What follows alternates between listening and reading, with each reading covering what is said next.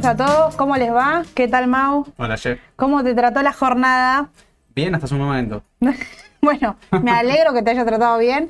Eh, bueno, supongo que vieron el cierre, igual vamos a comentárselos Tremendo. a todos. Bueno, los ADR, repasemos números antes de, de arrancar, de ver el análisis técnico.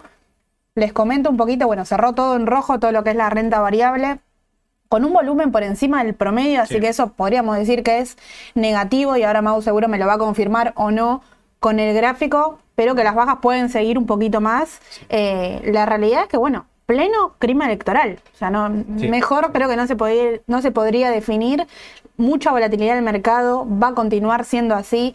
Siguen subiendo los tipos de cambio. Recuerden lo que, los que tuvieron y los que pudimos charlar hoy a la mañana. El dólar MEP rondaba ahí los 510, ¿no? 515 había llegado a tocar. Y tenemos nuevamente la, la bajada de línea sobre el cierre. Y cierra encima de los 500, sí, pero no sé, por ejemplo, a través de la L30, acá 506,75, con el G30 506,30, muy similar, a través de las LEDs sí 513,65 y un contado con liquidación por encima de 540 ampliamente. Así que bueno, fíjense que la gente sigue saliendo del riesgo local, sigue optando por lo que son los dólares contados con liquidación, pero el dólar MEP no descansa, sigue dolarizando y eh, bueno, una baja bastante contundente, en- podríamos decir, ¿no? Que lo más, a ver, sorpresivo, no, no creo que sea sorpresivo, eh, pero bueno, entre lo que más bajó, Superville, por ejemplo, de la ADR, bajó un 8% en hoy, eh, Galicia un 7%, TGS un 7%, YPF un 6%. Bueno, vamos a ver ahora qué nos dice Mau, si es oportunidad o no de, de ingreso. Y un verbal en dólares también, con una baja fuerte, una baja de un 5%, así que estar atentos ahí porque el clima electoral eh, es- llegó para instalarse este año, para, para quedarse, así que esto, jornadas así, puede haber muchísimas, 100% atentos y estar en claro de los riesgos que corro cuando hago la operación. ¿No? Esto es uno de, lo- de los riesgos que, que corro y como digo recién, puede ser también oportunidad de compra. A ver, quizás fue un rumor que lo detonó y puede ser que esta baja la utilizo para oportunidad de compra, así que también puede ser. Y en el exterior, bueno, plena presentación de balance. Vamos a ver seguramente un poco de, de Brasil que lo estaban pidiendo, pero los balances siguen marcando el ritmo del mercado. Hoy bajista también, mayormente hubo, hubo de todo, hubo un mix en Estados Unidos, pero mayormente bajista, así que lo vamos a ver sin duda. Pero bueno, si te parece, arrancamos con el mercado local. Dale, dale, arrancamos con el local. Bueno, eh, bien lo dijiste vos, aceleró la baja en el último momento. Bien, bueno, jornadas así, digamos, previas a las elecciones eran, eran lo que nosotros veníamos hablando, ¿no? Durante esta semana, que, que se iba a haber mucha volatilidad, bien, tanto al alza como a la baja, y esto es eh, uno más, ¿no? Es una jornada más dentro de que suele tener volatilidad en su mercado. Sí, Y bueno, es- completamente normal, ¿sí? En Argentina. tal cual, tal cual. A ver, ¿a qué vamos con esto? A no asustarse con una baja de un 6%. Exacto. más un año este en particular. Si esta es la primera baja fuerte que yo recibo en mi cartera porque estoy comenzando a operar, bueno, tengan en cuenta que estas bajas se pueden dar durante todo el, durante todo el año, como así los aumentos también en esta magnitud. Digo, cuando festejamos un más 6%, es lo mismo en, este caso tener en cuenta que la variación y la volatilidad puede ser alta y está el mercado muy sensible ante cualquier rumor, noticia, encuesta, lo que sea. Totalmente, totalmente. Bueno, eh, a ver, el Merval empezó bajando, sí, tuvo alza a mediodía hasta que, bien lo dijiste vos, el tipo de cambio estaba rondando los 514, 515 pesos. No pudo con los 900, el Merval en Merval dólares. Sí, exacto. Eh, bueno, lo que sí hay que destacar es la, la ampliación de la brecha, ¿sí? entre el Sí. y contado con liquidación. Bien.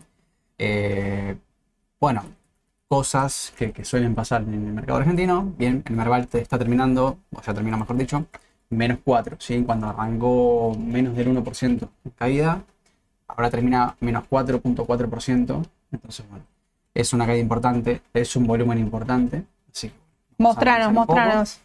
Eh, bien, a ver. Este es el Merval en pesos, sí, en puntos, digamos, mejor dicho. Bueno, la tendencia, bueno, habíamos dicho en su momento, tendencia alcista, sí, nada. Quizás un poco por demás. No sé si te da la sensación de que por ahí el Merval estaba un poquito pasado corto plazo.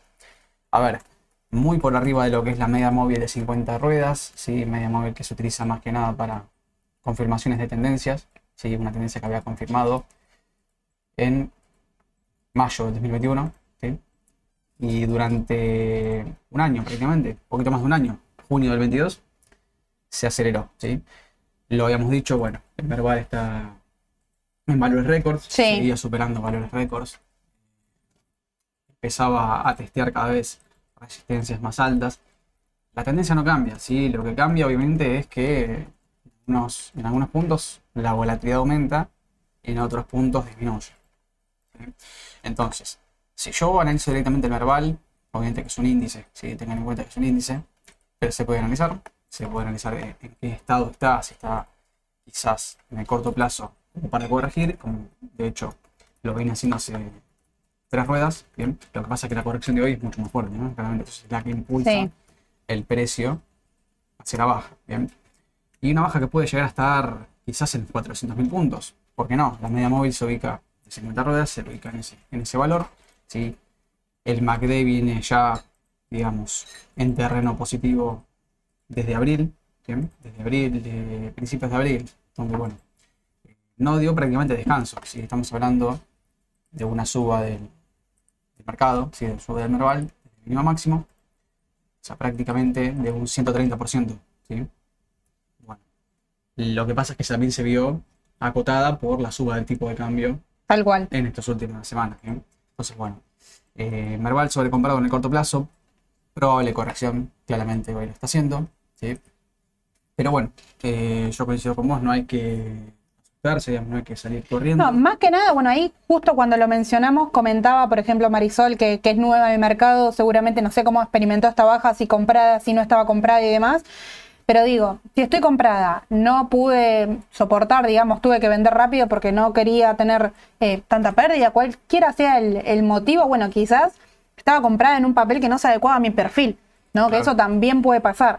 Eh, por ahí si busco algo más conservador, me voy a un CDR, consumo masivo, algo más tranquilo, como para que si hay bajas en el mercado exterior en este caso, bueno, se sufran, se sufran menos y estar o no, bueno, el riesgo local sabemos que es grande en este momento. Sí, además, bueno, agregarle que estamos en época de balances en el exterior, sí, las empresas presentan resultados trimestrales, eso genera aún más, eh, más volatilidad. por- Claro. Por lo, por lo que vemos eh, actualmente. Bueno, a ver, Argentina es un caso aparte, Argentina tiene elecciones, Argentina está eh, con un tipo de cambio que, está, que otra vez vuelve a, a saltar, sí, que estuvo tranquilo durante un tiempo. Eso, bueno, obviamente empieza a marmar las carteras en pesos. Bueno, eh, vamos a hacer un repaso ¿te Dale. por los ADRs. Dale. ¿sí? Nueva York. ¿Qué pasa hoy con Galicia, por ejemplo? Galicia hoy hizo un volumen extraordinario en el Merval, junto con IPF, bueno, los dos que siempre lideran el mercado en cuanto a volumen. Galicia habíamos dicho que tenía una especie de doble techo técnicamente en 17.85, si no me equivoco, 17.80, ¿sí? es un valor, nivel que, había testeado varias veces, sí, lo había hecho a mediados de junio.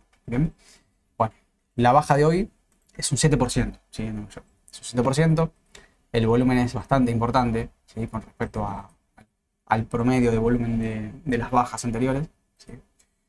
Ahora, en el corto plazo parece estar definiendo un- una especie de figura, quizás no, una especie de doble techo, podría decirse, donde podría llegar a ser una especie de, de- de soporte, quizás una línea de cuello, como se le diría, hombro, cabeza, hombro, los 16 dólares. Podría ser un nivel testeado probablemente en breve. Hoy cerró 16.50 y todo indica que si terminó menos 7, mañana la baja continúa. Podría arrancar más, ok. Entonces, al corto plazo, mañana podría bajar un poquito más Sí. y ahí definir, quizás definir todo, ¿no? Último día de la semana, ¿qué quiero hacer el fin de semana? ¿Cruzar o no? ¿Comprado? ¿Es oportunidad de compra? ¿Se achica el volumen? ¿Toca el soporte? ¿Se da vuelta? Bueno, estar atentos ahí con eso para, para el corto plazo. Sí, bueno, a ver, los fines de semana en Argentina no suelen ser tranquilos eh, en este tipo de, de ámbito, ¿no? En este tipo de mercado donde, bueno, donde las noticias claramente impactan en el precio de los bonos y en la tasa de interés, en el precio de las acciones. Toda suba de la tasa de interés afecta a las- los valores de los activos, ¿sí? Los activos están valuados a una tasa, siempre lo decimos. Entonces, eh, rumores, noticias, elecciones. Tal cual. eh, quizás, quizás solamente un rumor. Eh, por ahí es un rumor y, y sin embargo el mercado reacciona por demás. Pero bueno, el que está comprado, tenga en cuenta que, bien decís vos, mañana es viernes, hay un fin de semana de por medio y bueno, puede llegar a haber noticias donde el lunes no se garantiza que el, el papel, digamos, no se mueva durante... No, no, a ver, garantía de volatilidad, sin duda no, no, hay. Pero quien busca una oportunidad a corto plazo, bueno, una baja de un 6-7%, quizá en algún momento el papel rebote un poquito si las noticias van de la mano, ¿no? No solo, eh, bueno, sí por, por AT, pero digo, también tener en cuenta el, el lado Totalmente. eh, fundamental más que nada en este, en este año. Es que creo que es importante eso, más importante aún que el análisis técnico. El análisis Un estocástico neutro. Estocástico neutro, estocástico dentro de la zona neutral. Ok. Lo que sí me preocupa quizás es MACD, donde, bueno, eh, realizó una especie de hawk, ¿sí? No, cuando ni siquiera se habían tocado las medias móviles, había cortado, había dado venta. ¿sí? El 5 de julio empezó a dar venta, empezó a dar señales de salida. Bueno, claramente por una tendencia lateral que viene siendo junio, ¿sí? Ahora, eh, yo esperaría mañana. Bueno, igual no, no le va a quedar otra porque el mercado está cerrado, pero No, mañana para evaluar también, para ¿no? evaluar, O sea, esperar mañana para evaluar no significa arranca bien y salgo corriendo a comprar, sino mírenlo y fíjense el minuto a minuto. Eh, vamos, si te parece, de lo financiero con Banco Macro a ver cómo, cómo estuvo durante la jornada de hoy. Mira, macro es otra, otro ADR. En este caso, la, bueno, la baja equivale a un menos 6% casi, menos 5.8. Sí, ¿Está bien? Bien. A ver, eh, 24 dólares, 23 dólares, perdón, había sido una, un una última resistencia donde había, papel, Sí. digamos, tiene su, su tendencia alcista, empezó, digamos, tímidamente es una tendencia alcista, como todo lo financiero, ¿no? Lo financiero acá es como muy eh, sensible, ¿no? Más por demás, quizás. Está bien que IPF tiene volatilidad y todo, pero bueno, a ver, desde lo técnico netamente, podría llegar a frenar entre 24 y 23 dólares. ok. Lo que pasa es que, bueno, también va a depender del volumen. Si el volumen de hoy es menor a la última baja, lo cual me da un poquito quizás de, de esperanza que ahí puede llegar a estar la zona de rebote. En 23.80, 24, quizás. Lo que pasa es que termina en 24.66. Entonces, eh, en el caso de que perfore el soporte, bueno, hay que ver con qué volumen lo hace y podría ir a buscar otra vez los 23. Si en el caso de que perfore 23, bueno, se verá el caso, ¿no? Pero la realidad es que también puede llegar a tener una resistencia en 21, en soporte en 21. Entonces, Perfecto. eh, bueno, nada, la situación en general de Argentina es esta, Es similar. en todos los papeles. Todos los papeles. No hay que tomar decisiones, digamos, apresuradas, hay que ver mañana. Probablemente el volumen empiece a mermar, ¿sí? Empiece una baja, el volumen empieza a achicar, es bueno, sí, es una buena señal, es una buena señal de que el- la fuerza de esa tendencia de corto plazo empieza a debilitar, ¿bien? Bien, ¿y, qué pasó un poco con el sector financiero? Mira, Eh, perdón, energético. energético, bueno, a ver, el representante es Pampa Energía, sí, IPF también. Pampa con una baja de un 5.6%. Ya había hecho una baja hace un par de ruedas, desde el lunes, del lunes, claro. Lo que pasa es que viene haciendo quizás una debilidad. Porque, a ver, la tendencia de Pampa es impecable, ¿sí? Esto siempre lo, lo mencionamos. El último cruce alcista lo dio en noviembre de 2020. Nunca más las medias móviles se volvieron a cruzar hacia abajo, ¿sí? Buena señal. Se apoya muchas veces en la media de 200, ¿sí? Eso es clave. A ver, no todos los papeles lo hacen, pero cuando lo hacen tengan en cuenta que utilizan muchas veces las medias móviles para soportes, ¿sí? En este caso, iría a testear la de 50 en los 40 dólares, próximos a los 40 dólares, porque cerran 41.24. Yo tengo una especie de, de soporte en 38. ¿Utilizará la media? Bueno, puedo utilizar la media móvil como soporte entre 40, quizás 39 dólares, o podría utilizar 38 en el corto plazo. A ver, el MACD es un poco más o menos todo como viene, como viene mostrándolo todo el papel, digamos, todos los papeles argentinos, ¿no? Todo Sí. el sector. A ver, viene en terreno positivo, lo que pasa es que es un MACD bastante neutral, ¿sí? Donde hace falsos cruces, tanto de ventas como de compra. Entonces, bueno, el estocástico está neutral. Obviamente ahora se va, va a descomprimir. Realmente estaba, estaba comprimido el alza por toda la suba que tuvo desde marzo, prácticamente todo el año.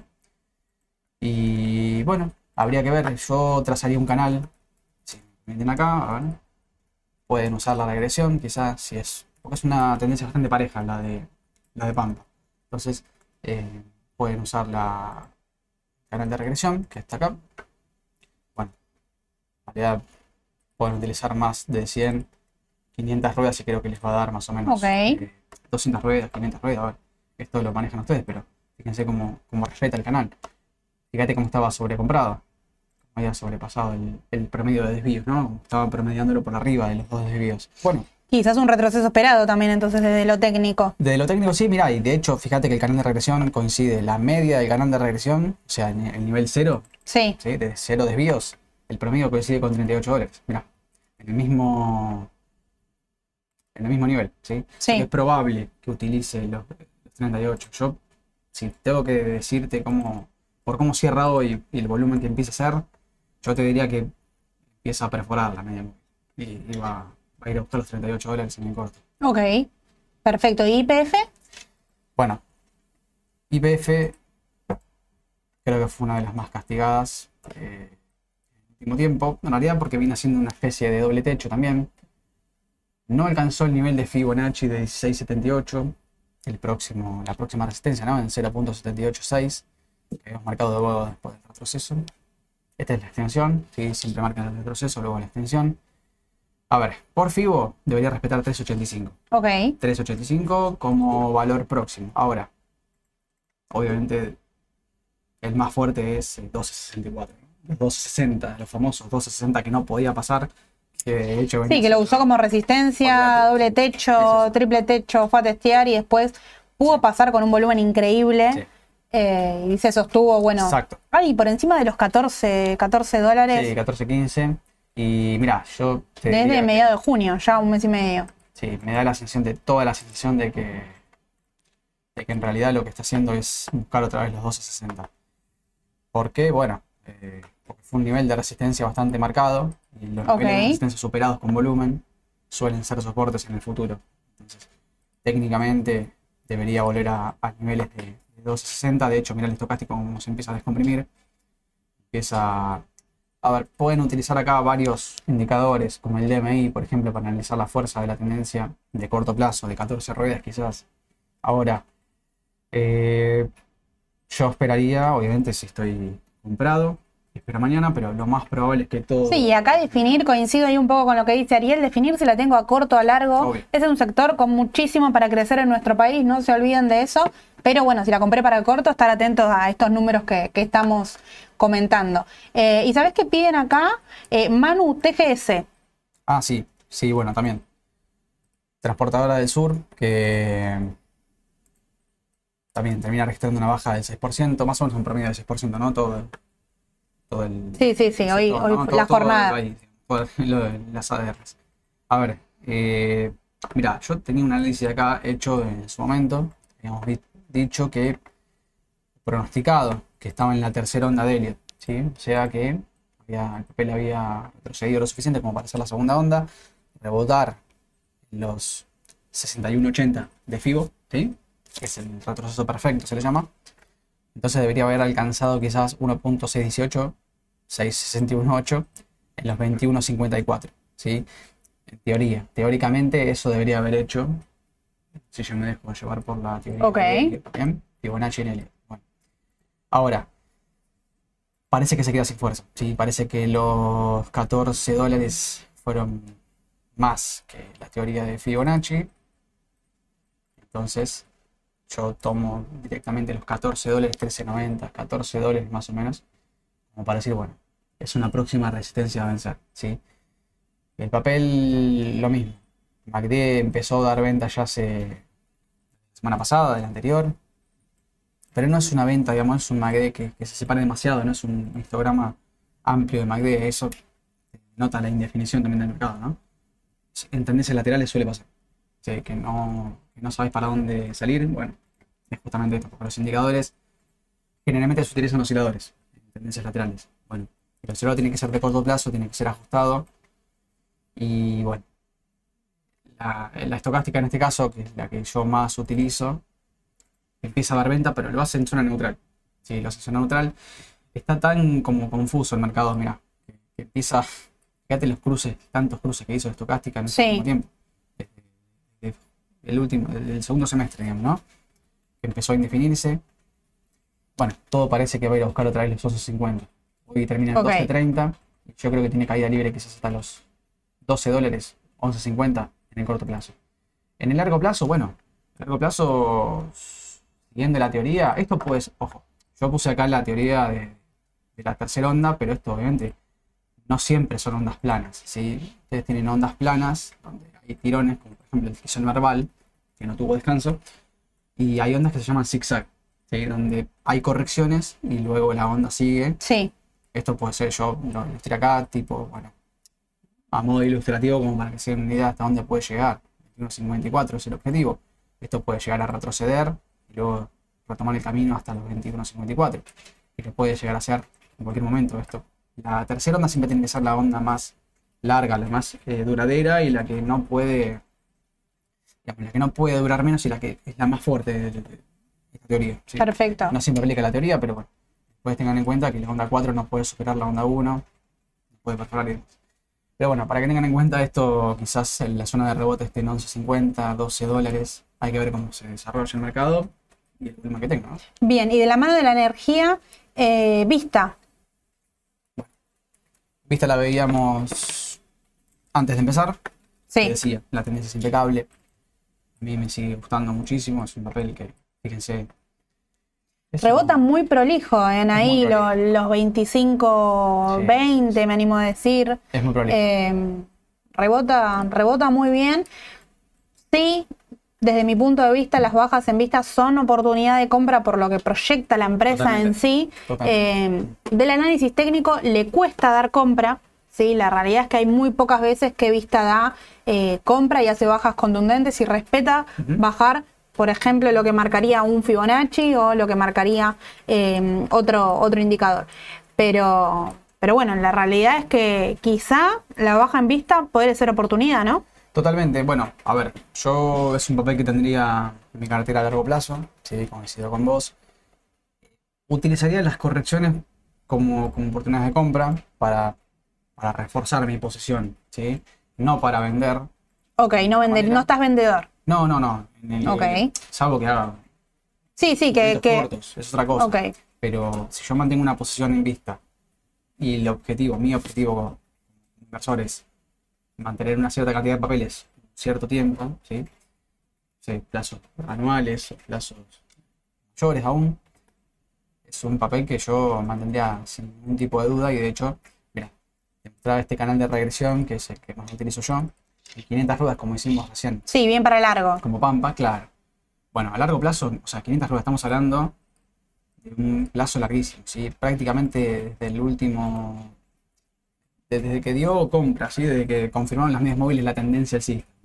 Sí. No compra, sino, esto es una confirmación, es un Golden Cross, ¿sí? Un cruce de oro que indica que a largo plazo el papel va a tener una tendencia alcista bastante bien marcada y de hecho lo está haciendo, ¿sí? Desde abril del 21 que tiene una tendencia bien marcada, dos años y pico de tendencia alcista, bueno, leves correcciones para lo que es el papel en general. Bueno, la gran pregunta, ¿cuándo entro? Obviamente, sí. Porque todos me van a preguntar. A ver, MACD empieza, fíjate el tramo que tuvo MACD todo en positivo. Sí. Esto es misma la tendencia de la ¿no? Que el MACD no se no pase a terreno negativo, ¿sí? Que, que haya siempre más compradores que vendedores y que la fuerza impulse el papel, ¿sí? Porque claramente esto es mercado y, y todo lo que se compre subir. Ahora, si yo tengo que decidir qué precio, poner un precio quizás estimado para no estar perdido en el mercado, sí, bueno, ¿qué precio compro? Estocástica no me va a servir mucho de acá porque está neutral, ¿sí? Sí, Habría que esperar a que se sobrevenda para eso es lo que sucede con Vista. Eso, claramente, ah, eso que está diciendo Mauro es claramente lo que pasa con Vista al corto plazo. El estocástico empieza a achicar, que a mí me da la, la confianza, podríamos decir, de bueno, lo espero que se sobrevenda para que me empiece a dar compra. En ningún momento a veces se, se da vuelta y ya comienza, fíjense desde cuándo, desde mayo. Ya rebota antes y comienza su, sigue su ciclo alcista, podríamos decir. Exactamente. Bueno, por eso usar un oscilador eh, generalmente los osciladores, como les dije antes, sirven o están hechos para tendencias laterales, ¿sí? Porque claramente lo que yo busco es una sobrecompra en el corto plazo, una sobreventa en el corto plazo. No análisis de tendencias, y para eso hay está el de MEDI, para eso están las medias móviles, para eso está otro tipo de indicadores. Pero en este caso, como bien vos decís, fíjate que el, estocástico acá no se llega a sobrevender del todo no llega a estar mucho tiempo sobrevendido. ¿Esto a qué lleva? A que si una tendencia tan prolija, alcista, que no le da tiempo a descomprimir. Bueno, ese es el comportamiento que tiene vista. Entonces cada activo es un mundo, ¿sí? cada activo se comporta distinto. Yo, si me preguntas a mí qué es lo que haría, bueno, esperaría niveles Ok. de 20, ¿sí? niveles de más o menos, niveles bajos dentro del mismo canal neutral y empezaría a comprar. No esperaría que me dé señales de entrada el estocástico. O por ahí lo da y lo hace en zona neutral y decís, no, es una falsa entrada y después te paras un tramo como este. ¿sí? ¿Pueden utilizar la media móvil? Sí. En los 23 dólares pueden utilizar la media móvil. Ok. Están Bueno. anotando, ¿no? 23 dólares. 25, igual a mí este precio, para mí clave es seguir qué pasa mañana también. Clave. ¿Por qué?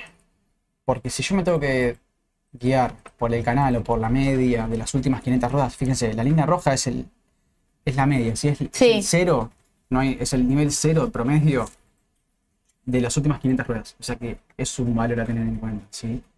Y este papel, digamos, puede llegar a, a retroceder todavía un 14%, que de hecho no es nada grave porque ha hecho movimientos peores, ¿sí? Entonces, 14% dentro de una tendencia de dos años y es nada. Bien, Hoy- marcar ahí bien los precios entonces para Exacto. recomprar en caso de querer recomprar acá o marcar, sí. eh, vender al, al corto si es que quiero después volver a, a ingresar. Exacto, 23.70 más o menos un nivel de media móvil como para más o menos Ok. tengan en cuenta. El primero, hay que ver con qué volumen el base, pero es un primer objetivo para que rebote. ¿sí? Hay, atentos al estocástico porque es clave. Es como decía ayer recién, es clave que, que no se sobrevenda porque después quedas afuera. Bueno, segundo nivel posible quizás dentro de los 22.50, probablemente. Y si no, ya directamente nos vamos al nivel de 21, 21.90 más o menos, 21.74. Promedio, porque por ahí esto, esto es dinámico, ¿sí? esto es un soporte dinámico y esto va acompañando la tendencia. Pero más o menos en este nivel, en estos, en estos niveles, entre 23.70 y 21.70. ¿sí? Hay 2 dólares de diferencia, serían los, los valores a testear, digamos, a, monitorear. Perfecto. Perfecto, eso en cuanto a vista. Eh, te cierro acá el mercado local porque hay mucho, muchos papeles que, que quieren ver puntual, eh, pero hay uno que consultan acá seguido que lo mencionaba Edu, lo recomendó en su momento, llegó a su techo, que es Comercial del Plata, que lo tenemos que ver únicamente en pesos, tiene... eh, bueno, un volumen ahí, si lo comparamos con IPF en Galicia te diría bajo, pero la realidad es que tiene, tiene también su, su volumen como para, para operar. La consulta es em, si vender o mantener, más que nada. Entiendo que ella habrá agarrado parte de- del aumento. Bueno, bien, buena pregunta. A ver, eh, si yo, si me a corto plazo, la tendencia no, no tiene importancia, ¿sí? solamente la tendencia de corto. Ok, Tendencia de corto, claramente es lateral o es una de- definición. Lo que a mí me lleva a pensar de que dentro de la tendencia alcista, esto lleva nada, el 18 de julio. Entonces, estos primero yo lo definiría como un banderín. ¿sí? Y acá tengo que encontrar el. Bueno, bueno. No importa, no encuentro el. No importa, bueno. Acá es un banderín, sí, una especie de, de figura de indefinición. sí, Por lo pronto, ¿sí? Por lo pronto es un, es un banderín, sería un banderín, una especie de figura de continuidad. ¿sí? Los banderines, banderas. si es un banderín, podríamos decir que es positivo. Es positivo, es positivo porque es una indefinición dentro de la misma tendencia. Eh, Así que si, Ahora. si, si es así, sería aguantar entonces la, la respuesta porque después podría volver a recuperar el, el aumento. sí, en realidad cuando ocurre este tipo de, de figuras, de definiciones, ¿no? Pero de continuidad, ¿sí? Porque lo que pasa acá es que no hay como disparidad, ¿sí? Entre los compradores y vendedores. Por el momento hay más compradores que vendedores, el papel sube. pues hay más vendedores que compradores, el papel baja y empieza a mermar esa cantidad. Por eso se forman mínimos ascendentes y máximos descendentes. Forman un triángulo, ¿no? Un Claro. banderín, Sí, sí, sí. Lo que ustedes quieran. Pero bueno, Fíjense que la figura, bueno, con volúmenes más bajos también. exacto. Con volumen más bajo, bueno. A ver, corto plazo. Si yo agarro toda esta suba, bueno, Mira, ahí nos agregan, perdón, te hago un paréntesis porque Sí, nos obvio. están agregando acá, no, no tengo el, el nombre, eh, pero que IPF está rebotando en el after un 2%.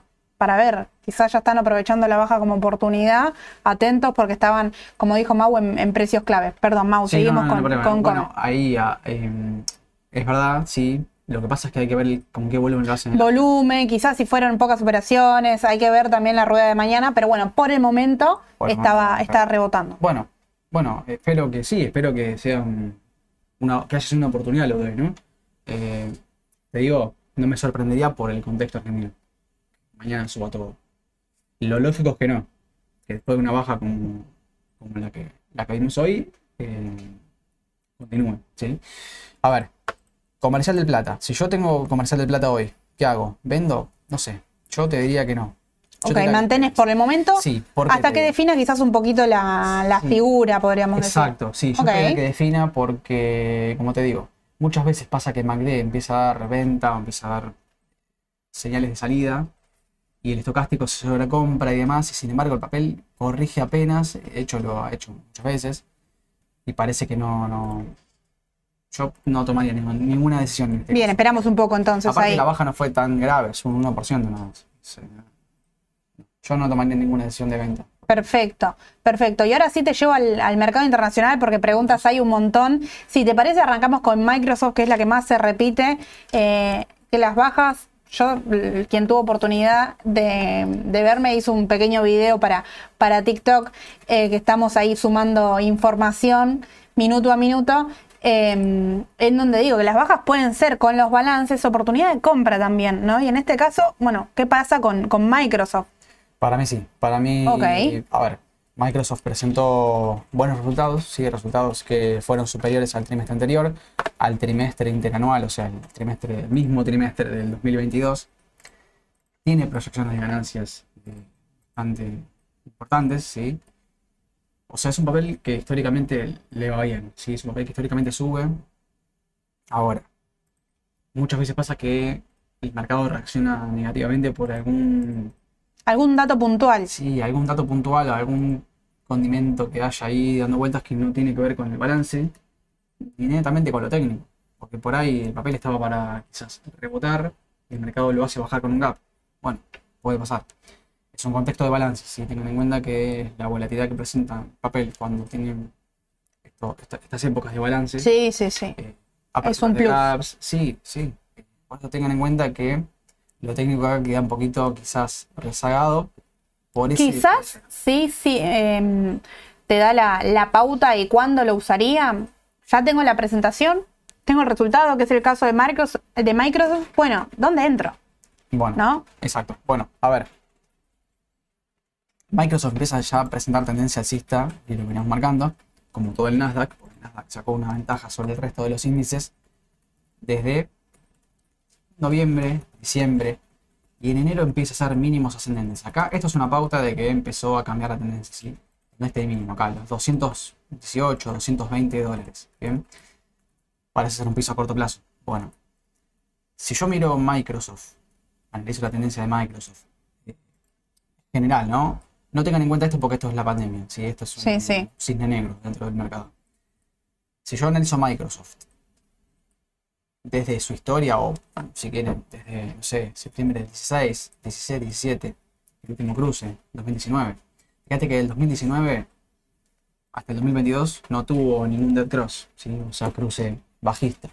O sea, ni con la pandemia, ¿sí? Ni con la pandemia donde llegó a, a niveles bastante, bastante bajos, ¿sí? De 134 dólares. Entonces, si yo analizo una tendencia de largo plazo, esto es una corrección para mí propia del mercado, ¿sí? Porque claramente fue un contexto bastante, eh, digamos, fuera, por fuera del mercado, ¿no? A- como una anomalía del mercado, las tasas de interés altas, ¿sí? Porque Estados Unidos venía con, hace, hace mucho tiempo con tasas cercanas al 0%, bueno. Cuando Estados Unidos empieza a subir la tasa de interés, le impacta el mercado financiero. ¿sí? Fue toda la baja que tuvo el mercado durante el 2022. Fíjense que de diciembre del 21 hasta noviembre del 22 fue todo el año bajista. ¿sí? Es una tendencia perfecta. Fíjense que los cruces no anticipan, pero sí confirman las tendencias. Bueno, si yo me dejo guiar por esta lógica, esto, la tendencia Z ya fue confirmada en marzo. Sí. Este año. Entonces, bueno, Microsoft no debería cambiar la tendencia y debería continuar históricamente subiendo, ¿sí? Más aún. A mí estos precios ya me, me gusta. A mí me gusta. Bueno, 330 eh, es, un, es un precio atractivo. ¿Qué pasa? Muchos me van a decir, mirá, ojo, que tienen una especie de doble techo, quizás. A ver, yo no miraría tanto los 350 dólares, que sí fueron un techo en su momento, pero en realidad esto tiene más que ver con, con un agotamiento de la tendencia propio. Bueno, y a 350 dólares tenemos un 5% en dólares. O sea, digamos, para un corto plazo, Ah, sí, seguro. compro-vendo, Seguro, eh, no está mal. Y ahí sí analizar los 350. Quizás sí, después 360 ya tenemos un, un 8. Eh, lo que pasó puntualmente en Microsoft, lo que no lo vi, lo que no tuvo oportunidad de verlo, es el tema de la inversión que está haciendo ¿no? la nueva inteligencia artificial, lo que está gastando y no pudo ahí, estaban desajustados unos números en los balances, pero sigue teniendo muchísima proyección en adelante, así que es una buena empresa como para, para Sí. incorporar y aprovechar la- las bajas, ¿no? Bueno, mira, hoy eh, perforó la media móvil de 50, ¿sí? Era lógico que lo haga, el volumen acompañaba, ¿sí? El cajoncito que yo marqué acá en verde, ¿sí? Que no es de FIBO, sino más bien es un... Lo que estás esperando, unos precios esperados. Exacto, es un, es un conjunto, es una suma de el canal de regresión de las últimas 200 ruedas, ¿sí? Pues yo tomando una tendencia larga, Sí. una tendencia principal. Fíjense que a más de 6 meses siempre es una tendencia principal y tienen que tomar referencias 200 ruedas más o menos promedio. Pueden tomar más, como 500, si tienen una tendencia como la de, la de vista. Pero en este caso yo tomaría 200 porque el papel empezó a iniciar la tendencia alcista desde enero. ¿bien? Entonces ya van más de 6 meses, es principal, pero yo tomo 200. Ok. Entonces me da un promedio de las. Desde que empezó a subir o empezó a cambiar la tendencia, es un promedio de desvíos. Entonces, es un canal que ustedes pueden trazar a mano si quieren, con mínimos y ascendentes. Pueden forzarlo con los máximos en todo caso. Siempre necesita unifiquen los, los mínimos. Yo te diría que es una, es una sumatoria entre el canal de regresión, soportes históricos y quizás, ¿por qué no? Eh, las bandas que ahora no las tengo acá. Llega a estar en, en 320. ¿Qué número tenés ahí que se cruza todo? ¿316? ¿320 más o Bueno, mirá. menos? La primera banda, o sea, la banda inferior de los Bollinger que marca la volatilidad del papel, se debería sobrepasar, ¿sí? O sea, que estamos hablando que debería bajar de 3.27. Sí. Bueno, 3.30 es el primer soporte que yo marco. ¿Es débil? Sí, porque probablemente lo perfore. Probablemente, no quiere decir que vaya a ser, pero 3.30 es un primer. Ahí anoten 3.30. 3.28 es el más probable, porque coincide también con un soporte histórico. Coincide quizás con la banda, porque la banda se va a ir ensanchando a medida que el papel baje y la volatilidad suba.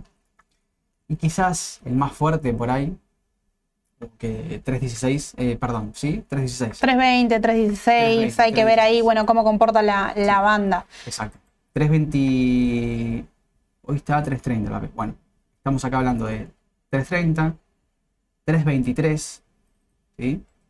Y 316, 320. Bueno, esa zona de precios es clave porque fíjense que también lo ha hecho en su momento, en marzo del 22, como resistencia dentro de la tendencia bajista. Utilizó 315, 316 como resistencia, ¿sí? Toda resistencia vencida, luego su soporte para continuar. Bueno, esta zona de precios es clave, creo yo, para que el papel rebote. No está mal comprarlo si yo pienso a largo plazo, ojo. No es que tengo que esperar un hilar fino un precio Claro. Para largo plazo. Largo Ya estos precios podrías estar incorporando una buena acción en buenos precios. Si querés hilar un poco más finito, bueno, espera a donde se llega la baja y eh, fíjate que el volumen sí se está achicando, está comenzando a achicarse en el día de hoy. Puede ser hoy Total. el primer día, por ahí mañana bajar un poquito más, pero sí se está, se está aproximando a, una- a un precio ideal, ¿no? Es que sí, vos fíjate así, pensalo de esta manera. Es un papel que tiene valor, ¿sí? Es un papel que es un, está fortalecido, ¿no? Por Sí. los resultados. Piense las bajas, las correcciones como descuento, ¿sí? Como compran cualquier cosa con descuento, es lo mismo. O sea, no, no piensen que, bueno, puedo ajustar un poquito más, sí, puedo ajustar un poco más. Pero si yo compré estos precios y baja un poco más, ¿qué volverías a hacer? Claro. vuelta para no tener salsista a largo plazo. O sea, te volvés a estoquear, digamos, de, de stock, básicamente, acciones, para apuntar a largo plazo. Es un papel que yo mantendría en la cartera, si es una cartera conservadora, eh, que va, digamos, siguiendo quizás. Para no meterse por ahí, el que no quiere entrar al, al QQQ, ¿no? al Nasdaq, al índice completo, puede tener un papel que está dentro del Nasdaq y que mueve bastante. Que yo pienso que ahora sí es una oportunidad de compra, en este caso. Eh, Perfecto, anoten. Sí. Excelente, excelente, Mau. Eh, y consultaban también, sí, ahí sumo lo que dice Ezequiel de, de ajustar el stop loss, sin duda, los que operan al corto, bueno, ver el tema de- del stop. Eh, del exterior, eh, bueno, ver Intel, que vino el balance recién, mientras vos estabas en vivo, yo estaba acá charlando en el chat, vino bien, aumentaba un 6% cuando lo vi, no sé ahora. Está aumentando, está Sí. aumentando en el after. Sí, 36.70 en el post-market. Bueno, eh, vamos a acomodar esto. Hay que ver cómo sigue y cómo abre mañana, ¿no? Pero Bueno, sabes que históricamente Intel, históricamente, vale, los últimos años, ¿no? Desde que yo empecé a seguirla, la seguía hace- 6,14 sube. Sí. El tema es que cada balance que presentaba, que presentó en los últimos años, en los últimos dos o tres años, lo hacía con un gap. ¿Sí? Y generalmente era la baja. Lateralizaba y generalmente era la baja. Y fíjate que se ha movido siempre, siempre, de vuelta, en estos últimos cinco años, sí, básicamente. Cinco o seis años. Entre 44 dólares, ¿sí? Y lo ha hecho entre 56, 60, ha llegado a máximos eh, mercado de 68, 70 dólares. Bueno, y siempre ha como fluctuado, ¿no? En esos, en esos precios. Sí. Entró directamente en una tendencia bajista con el mercado, ¿no? En abril del 21, o sea, Intel ya con el mercado subiendo, el 21 el mercado subió, Estados Unidos, Intel hacía el movimiento contrario. Bien. Perforó los 44, como era lógico, previsto, por el mercado. Bueno, y volvió a mínimos de 25 dólares, ¿sí? 25 dólares que había sido un mínimo en agosto del 2015. O sea que fíjate como siempre el mercado vuelve a, a- a esos precios. Sí, Fíjate que había sido una resistencia en junio del 2013. Y así puedo seguir, porque puede haber tocado este valor varias veces, o esta zona varias veces, ¿ves? 24 dólares, 25 dólares. Ha sido un, un valor, digamos, que, tuvo importancia a nivel eh, histórico de interés. Bueno, el máximo fue el doble techo, ¿sí? Doble techo en recuerden que con en el mínimo, lo habíamos destacado hoy también por la mañana, pero en el mínimo, eh, Edu lo había, lo había analizado a fondo con, con balances como oportunidad de compra y así fue, es decir, llegó a, a ese valor que está marcando Mau, alrededor de 25 dólares y empezó a ascender.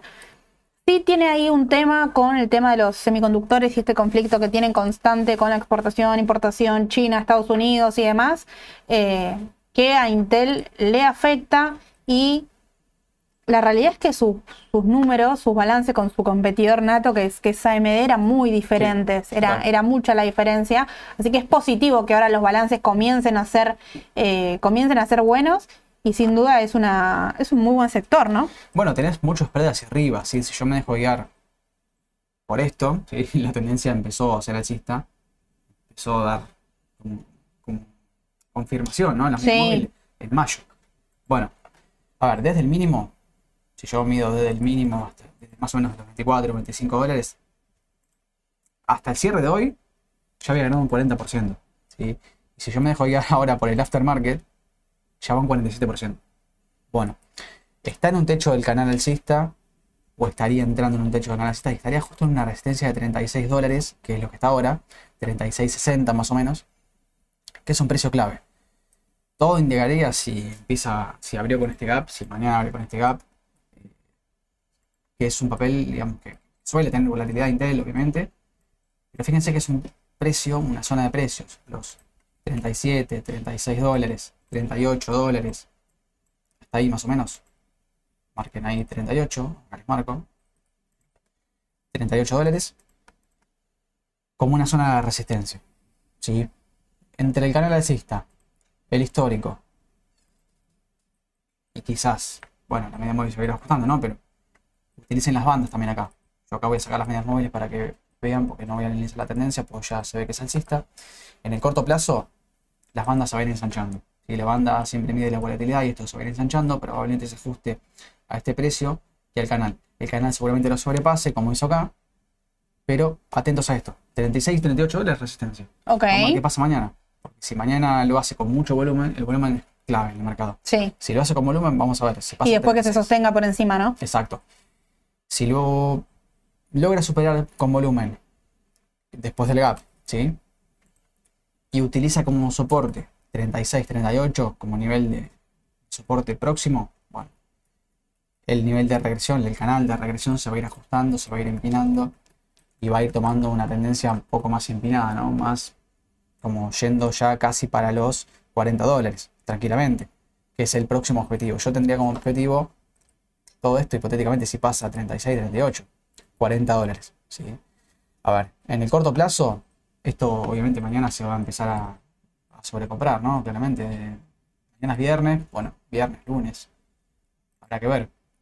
Depende cuánto se negocie mañana, cuánto, cómo sea la vela también de mañana, porque por ahí termina una especie de doji y Sí. ya sin cuerpo. Sí, quizás empiezan a tomar ganancia. Bueno, Bueno, hay que ver bien cómo, cómo se, se mueve y cómo se desenvuelve durante la jornada. Así es, Sí. pero bueno, por el momento positivo. Por el momento positivo, bueno, sí, un 6%. Ya estaba sobrecomprado quizás en el corto, pasa que está más definido, indefinido. Eh, todo indica que va camino a los 38 y Seguirlo mañana, sin duda, seguirlo mañana a ver cómo se desenvuelve la, la jornada. sí, Si lo tengo, bueno, quizás aguanto, importante ver el, el minuto a minuto, ver cómo se desenvuelve la vela para ver qué quiero hacer. Eh, fíjense lo que pasó con Google, ¿no? Google también hizo un movimiento parecido, podríamos decir, después el balance subió mucho, se mantuvo arriba del soporte y al otro día confirmó y siguió subiendo un poquito más. Así que hay que ver ahí bien qué pasa y definir si, si me lo quiero quedar o no como, como empresa, como sector, sí, Sí, como, como muchas. eh, tengan en cuenta que mañana si abre con un 6%, de gap, si 6, 7%, probablemente eh, los primeros momentos del mercado hasta el mediodía haya tomadores de ganancias. Seguramente. Entonces probablemente eh, Sí, volatilidad va a tener, sí, o sea, pase que baje un poquito. Va, va a pasar. mirarlo con cautela. Obvio. Y no comprar a primera hora de la mañana. No compren a primera hora de la mañana. Esperen a que se arme el volumen. Esperen. Aunque se vaya un poquito, no importa. Es preferible que compren cuando el papel se estabiliza en el mercado y no compren como locos a la mañana. Porque después pasa que ustedes compran y para que ustedes compren alguien les vende. ¿sí? Bien. Y hay muchos que van a vender, se van a querer matar para vender ese precio, para aprovechar el gap y va a empezar a bajar. ¿sí? Entonces no le va a convenir empezar a operar temprano. ¿sí? Vamos con la última, Mau. Eh, cortito, Coinbase, Coin. Sí. Habíamos visto Coinbase, hace mucho habíamos visto Coinbase. Sí. Eh, yo lo tenía marcado Sí. en su momento. Tengo ahí un posible soporte 85.30, 85.38. Eh, no sé qué opinas vos. Mira, eh, bueno, claramente es una tendencia lateral, sí, no hay mucho, claramente es una tendencia lateral. Eh, con una resistencia marcada en 117 dólares, sí. Un canal, el canal, no digo el soporte de corto plazo, el canal marcando un nivel que está marcado, pero en blanco, 43, 40 y pico de dólares, marcando largo plazo, pues eso no, bien Sí. pero 45 dólares más o menos. Entre 45 y 117 es un canal lateral, ¿sí? Que viene ya desde mayo del 22. Eso lo cotizar hace poco. Acuérdense que se le cotizar y no para de bajar. A ver, tendencia lateral. Atentos a los osciladores. Estos son claves. Pueden utilizar el RSI, es más lento, es el Williams, pero el estocástico rápido y el Williams es el mismo. ¿sí? El estocástico, la diferencia es que la estocástica tiene un- es un proceso que tiene un estocástico más lento, que es este de acá, que les muestro rápido. Es el- la línea. El estocástico rápido, que se queda cruces alcistas o bajistas, Sí. estocástico lento, bueno, fíjense que la línea acá, la línea azul, es el rápido, eh, coincide con el Williams, así que si no quieren usar el otro, usen usen este, da igual. Bueno. Eh, zona de 117, dije, bueno, vamos a checarlo un poco porque esto es intraday, así que vamos a dejarlo en 111 dólares, 110 dólares. asumiendo 110, entonces, bueno. Canal lateral. Me habías dicho una especie de soporte en 87. Ya te digo, sí. Puede ser. Sí, sí, sí, ahí 85, 30, 85, 38, sí, por ahí. Coincido. Bueno, más o menos, ahí en el en torno a los 85 es un, es un valor clave en el corto plazo. Eh, obviamente sobrecompradísimo. Tuvo un tirón, un tramo súper importante desde junio. hablando de un 143% en dólares. 143% en dólares. Simplemente 6 de junio hasta poquito más de un mes. Sí. Qué Y sí, son papeles que hacen estos tirones en corto plazo, son ideales para periodo de corto plazo y sin una tendencia lateral. Eh, a punto caramelo. ¿Hasta dónde podría ser la, la baja? La baja como para incorporar más si es que quiero recomprar o esperar un segundo. Mira. Eh, segundo aumento, ¿no? Coincido con los 85. Lo que pasa es que es un papel tan volátil que probablemente va a depender obviamente del volumen que tenga, pero a testear 85. Ok. Eh, a testear porque quizás corrija lo suficiente como para buscar el nivel bajo del canal, ¿eh? Y buscar 45 dólares de vuelta. No te digo en dos días, pero eh, tenés una baja del 50%. Sí, después quizá un, a un 70, 71 también puede ser la... Son precios ahí a, tener en cuenta. Sí. intermedio sí, yo acá coincido en 70 dólares, puede ser, puede llegar a ser un precio. Y vamos a marcar un tercero como para que tengan en cuenta en 60 dólares. 70, 60, 85. Y si no, bueno, caída libre hasta los 45. Que puede ser, porque la tendencia es lateral. ¿sí? Así que acá no usen medias móviles, no utilicen DMI, nada, porque no sirve. Salvo que utilicen el corto plazo. El DMI de corto plazo sí. Claro. Fíjense que acá yo, el DMI es el índice de movimiento direccional que va a la fuerza de la tendencia que, sé claramente cuando está esto lo que me indica acá es que cruzó por arriba de 20 y de 40. 20 y 40 como niveles ¿no? de claves en este indicador. Que es fácil de usar porque me indica a mí la fuerza de la tendencia que yo estoy analizando, que es de, corto plazo, utilizando 14 ruedas. Sí. Entonces, realmente me sirve para, esto, para este movimiento. Que utiliza a corto plazo, genial. Bueno, sé cómo cruza arriba de 20, se aceleró, volvió a cruzar por arriba de 40 y ahora está debilitándose. ¿sí? El que está comprado y ganó todo esto, salga, básicamente. Tome ganancia, tome ganancia que le queda entonces un poquito más. Bueno, perfecto, yo creo que, quedó clarísimo. Como siempre les digo, nos escriben cualquier consulta. Mañana a la mañana vamos a estar charlando, les voy a mandar el audio de, Spotify para que vayan, como siempre, bien informados. Después me llegan sus mensajes que lo escuchan en el auto, que lo escuchan eh, cuando van yendo al trabajo y demás. Así que bueno, agradecida por mi parte. Y la semana que viene ya tenemos a Sole y a Edu para incorporar seguramente vieron todo lo que fue la locura del mercado y qué es lo que está pasando, qué pasa con el fondo. Bueno, esperemos novedades también, pero estamos acá como siempre. Muchas gracias, Mau. Gracias a vos. Nos vemos, que tengan buenas tardes.